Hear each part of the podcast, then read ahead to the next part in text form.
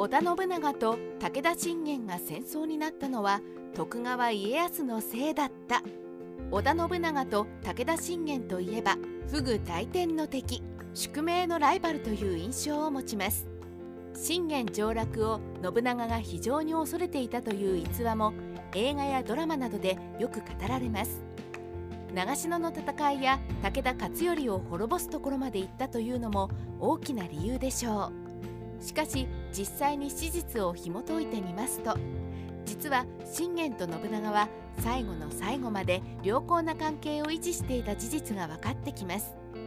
織田信長を唯一の頼りとしていた信玄信玄のために上杉謙信と信玄の和睦を続けた信長。そんな良好な関係の2人が最終的に決裂したのは実は徳川家康のせいでした。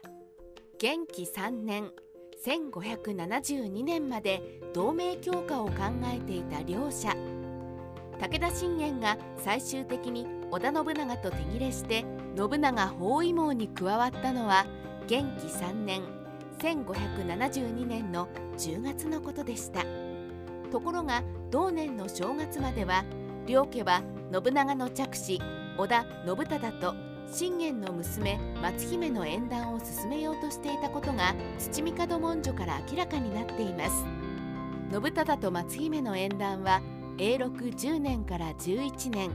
1566年から67年にかけて縁組が成立しその後いろいろありなかなか実際の腰入れまで話が進まず頓挫したものですが遅れているなりにも何とか進めようとしている点には織田家と武田家の関係が決して悪いものではなかった点がうかがえます。ではどうして武田家と織田家が最終的に反目することになったのでしょ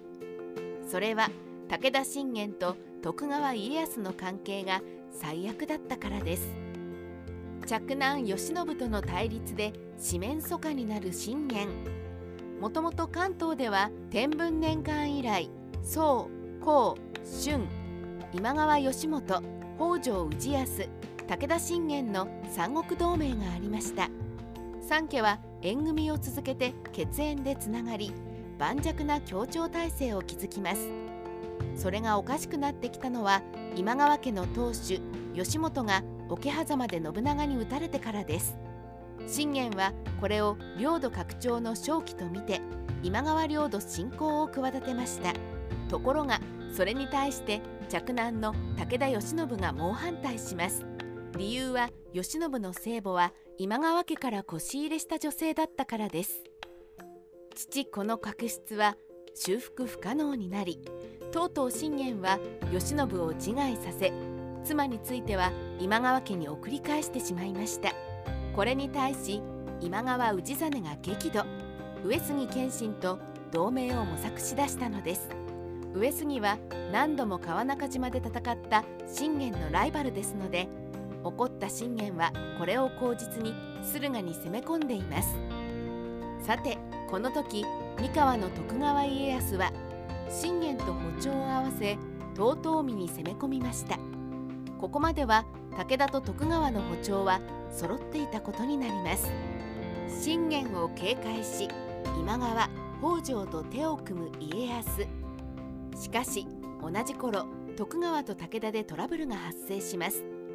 武田に組みしている秋山虎重ら信濃下稲衆が突出した行動をして遠江をかばう素振りを見せそれに怒った家康が信玄に抗議したのです。信玄はこれに対し起請文を出して二度とこういうことはしないと詫びます。甲斐の虎と恐れられた信玄にしてはちょっと気弱ですよね。それもそのはず。この頃の信玄は今川家に同情して駿府に兵を出した北条氏康にも背後を脅かされていました。つまりかつての三国同盟の全ての国プラス上杉謙信が敵に回ったのです。これで徳川まで敵に回ればいかに武田といえどもおしまいですから信玄が家康の機嫌を取るのは当然でした。ところが三河の古狸はこの頃から健在。信玄の気配りをよそに今川氏との関係修復。さらには上杉謙信にも接近していたのです。信玄の焦燥と不信感は増大しました。信玄は織田信長に泣きつく。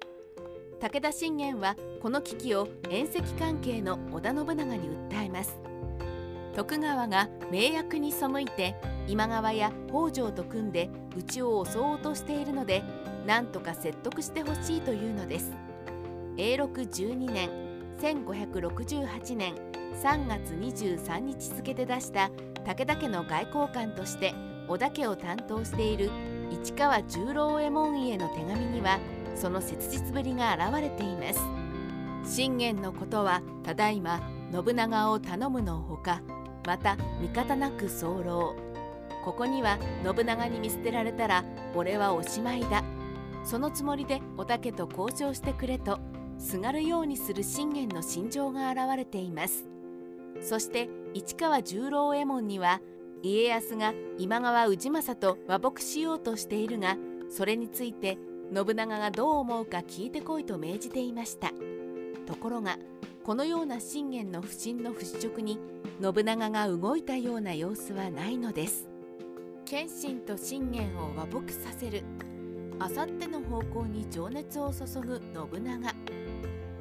この間信長が一切何もしていないならただの鈍感な人物で終わりですが信長は信長で和睦に努めていました。しかしそれは信玄と家康の和睦ではなく信玄と謙信の間の和睦でした。ここでは将軍足利義昭が主導し信長も強調していました。信長は謙信とも友好関係がありそのパイプを使っての行動だったのです。いやいやいやちょっと待って。謙信との和睦もそりゃ大事ですけどお宅の同盟者の家康が今川と和睦するは北条と組むは挙句の果てには上杉と組んで武田と織田の婚姻についても破談にするように働きかけていますよ。なんとかしてください。あなた家康とは盟友なんでしょ？謙信は何度も何度も書状を送り家康を何とかするように依頼しあいつ家康がいろいろ私の悪口を吹き込むでしょうがそれに耳を貸さないようにどうかよろしくお願いしますと低姿勢で頼み込みますが驚くべきことに信長はこの願いをスルーし続けるのです。ブチギレ信玄もういいよ。織田も徳川も敵じゃい。年下の家康に起請文まで書いて平和を維持しようとし信長には再三にわたり家康の威訳を報告し続けた信玄はとうとうブチ切れました。元亀3年1573年10月武田信玄は挙兵し足利義昭が主導する信長包囲網に参加。徳川と織田を敵にすることを宣言したのです。ところがこの後に及んでも信長は信玄が裏切ることが衝撃だったようです。次のような罵りの書状を上杉謙信に出しているのです。謙信と信玄の和睦について将軍の仲裁により去る秋から使者を派遣して動いていたところ信玄のやり口は前代未聞の無道である。彼は侍の義理も知らず都比の物笑いになることすら顧みないことをしでかした。こうして散々に信玄を罵倒した上でこんな態度を取られたからには信玄とは気絶し未来永劫手は組まないと宣言したのです。なんだかもう唖然です。信玄からすれば家康の威訳は放置しておいて何を抜け抜けとと思うでしょう。ですが信長の怒りっぷりは自分の非を覆い隠すというより信じられない不義理をした信玄は許せないという怒りに満ちています。これでは信玄が信長を裏切るのも無理はないと思います。だって最初から最後まで話が通じていないんですもの。戦国時代ライターカワウソ編集長の独り言。武田信玄が織田との同盟を破棄した時信玄は3年間の鬱憤を晴らしたい。そのように書状に書いているようです。信長の怒りも相当なものですが信玄の怒りも我慢できないものでした上杉と武田の和睦は進めながら徳川の武田に対する不義理はスルーしてしまうこのよくわからない外交感覚こそずっと織田には好意を持ち続け頼みにもしていた信玄を敵に寝返らせた最大の原因だったのです。